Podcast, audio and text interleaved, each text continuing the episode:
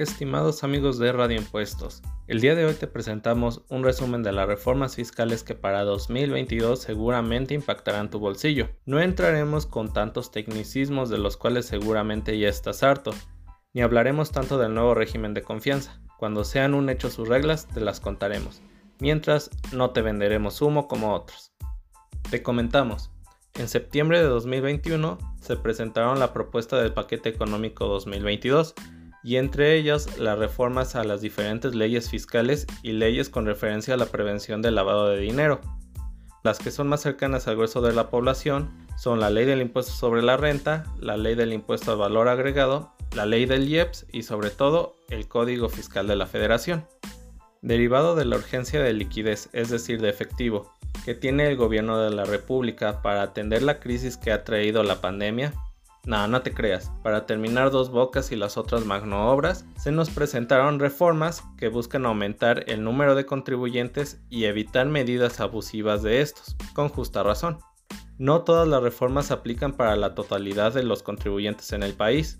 Algunas están hechas como para empresas transnacionales que residen en México, mientras que otras para ciudadanos como tú y como yo sin terrenos, sin un retiro digno y sin dinero porque nos lo gastamos en pueblos mágicos. Las reformas relevantes para nosotros en la ley del impuesto sobre la renta son la desaparición del régimen de incorporación fiscal y del régimen de las agapes para personas físicas que estaban integradas en este, porque serán migradas al nuevo régimen de confianza, me sorprende que no sea régimen del bienestar o una jalada así, en el cual se aplicará un gravamen sobre las ventas, sin deducción alguna que va del 1 al 3.5%, dependiendo del ingreso, claro, lo que le asegura al SAT tener ISR recaudado desde el primer mes y no desde el segundo año como en el RIF, o no tener ISR recaudado por los beneficios que tenía el régimen de las agapes. Otro punto de importancia es que si eres de las personas que gusta de realizar aportaciones para el retiro voluntarias o de realizar donativos, ahora estas deberán ser incluidas para el cálculo de la limitante del valor que resulte menor entre 5 veces el valor de la UMA o 15% del total de tus ingresos. Es decir, ahora estarán topados. Para personas morales también existirá un régimen de confianza, que se basará en la acumulación y deducción con base al flujo de efectivo, es decir, que entrarán en el cálculo los ingresos cobrados y en las deducciones las efectivamente pagadas, exclusivo para personas morales que ingresen hasta 35 millones de pesos en el ejercicio. Con noticias más amables, ahora hablando de la ley del IVA, el alimento para mascotas y los productos de gestión menstrual estarán sujetos a la tasa del 0% del IVA lo que quiere decir que estos productos ya no contemplarán este gravamen y serán más accesibles. Con la eliminación de las reglas del RIF para la ley del impuesto sobre la renta, obviamente se tendrían que eliminar las mismas, pero ahora para la ley del IVA. Ahora, hablando del impuesto especial sobre producción y servicios, se propone que no haya actualización de las cuotas en los combustibles para 2022, aunque de esto no estamos 100% seguros de que ocurra, lo más interesante está en el Código Fiscal de la Federación. Hablemos de los sellos digitales. Son archivos indispensables que otorga el SAT para que puedas facturar. Sin embargo, cuando el SAT detecta que has hecho mal uso de ellos o que no has cumplido con pagarles, la autoridad los restringe hasta los llega a cancelar, por lo que ya no puedes emitir tus facturas y te van de alguna manera matando el negocio. Cuando esto es real, claro pues ahora estas medidas se vuelven ligeramente más robustas agregando que no será posible que te restituyan el uso de los sellos sino hasta que te autocorrijas y pagues lo que debes, lo que me parece excelente, pues el abuso ha sido demasiado. Digo, esta medida es de tiempos recientes y ha funcionado bien. Incluso dentro de la reforma están a punto de volverse ley prácticas que el SAT ya aplica hoy en día, como los plazos para aclarar y subsanar las irregularidades.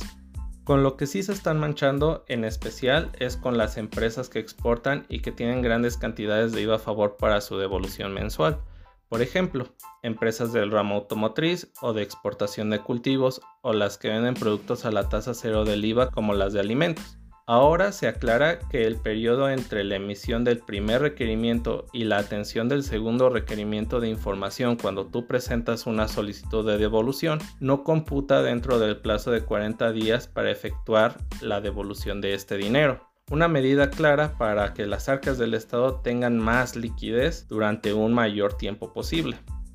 Una noticia reciente y muy sonada es que las personas mayores de edad deberán, en sentido de obligación, solicitar su inscripción en el RFC. En lo personal, me parece excelente, pues hay personas que creen que por el hecho de no estar inscritas en el Registro Federal de Contribuyentes no son rastreables. Lo cierto es que el SAT tiene capacidad suficiente hasta para saber qué estás pensando con que tengas un simple acercamiento con instituciones bancarias. Por otro lado, le mando felicitaciones a nuestros amigos contadores públicos inscritos, pues regresa el dictamen fiscal obligatorio y tendrán muchísimo trabajo y también muchísimas más obligaciones añadidas. Amigo que nos escuchas, no te asustes, esto es solo para personas físicas o morales que ingresan más de 100 millones de pesos en el año y cumplen con otras condiciones de sus operaciones, o sea que pues no, no es para todos la noticia más importante que se ha dado hasta ahora para el equipo de radioimpuestos es que las instituciones bancarias ahora tendrán que informar mensualmente de los depósitos en efectivo mayores a 15 mil pesos. Esto no es tan nuevo, pero la frecuencia no era mensual anteriormente. Esto se ha hecho con la finalidad de combate al lavado de dinero y de captar a los posibles evasores de impuesto que ingresan efectivo a sus cuentas sin declararlo como corresponde.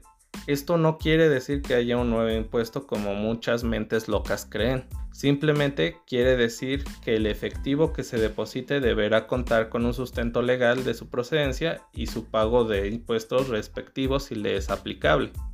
Nuestro equipo te invita a revisar tu presupuesto personal para saber si te conviene agregarte a uno de los estímulos mencionados o de dejar el mal camino porque ahora el SAT viene más y mejor armado que nunca. Te agradecemos habernos escuchado. Recuerda seguirnos en Instagram arroba radioimpuestos donde encontrarás actualizaciones de tu interés. Te mandamos un fuerte abrazo. Gracias por haber estado con nosotros. Hasta la próxima.